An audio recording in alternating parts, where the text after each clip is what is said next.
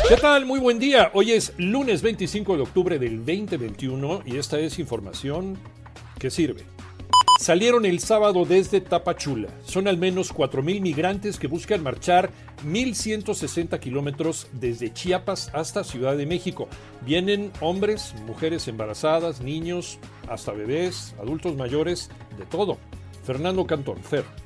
De entre 3 y 4 mil personas migrantes salieron el pasado sábado de Tapachula en busca de llegar a la Ciudad de México en una nueva caravana.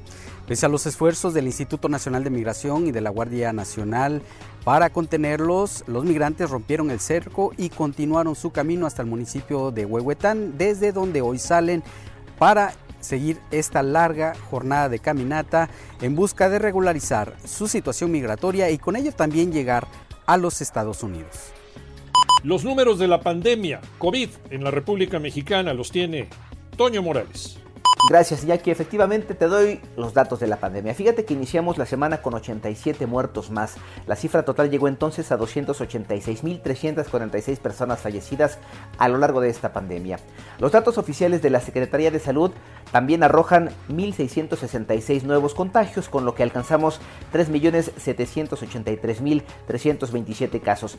La Organización Mundial de la Salud asegura que la pandemia de COVID-19 terminará cuando todo el mundo decida ya que hasta ahora no se han utilizado bien las herramientas para controlar este virus. Todo depende de seguirnos cuidando, la pandemia no ha terminado.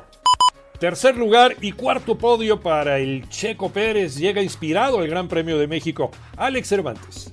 Así es, Iñaki, gran fin de semana para el piloto mexicano Sergio Checo Pérez en el Gran Premio de los Estados Unidos dentro de la Fórmula 1. Terminó tercero y consiguió su segundo podio consecutivo.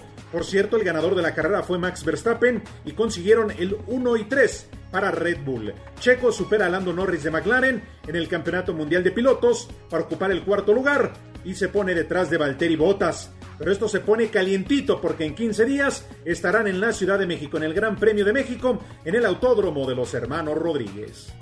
Escúchanos de lunes a viernes de 6 a 10 de la mañana por 88.9 Noticias, información que sirve y por iHeartRadio. Gracias, vacúnate y síguete cuidando.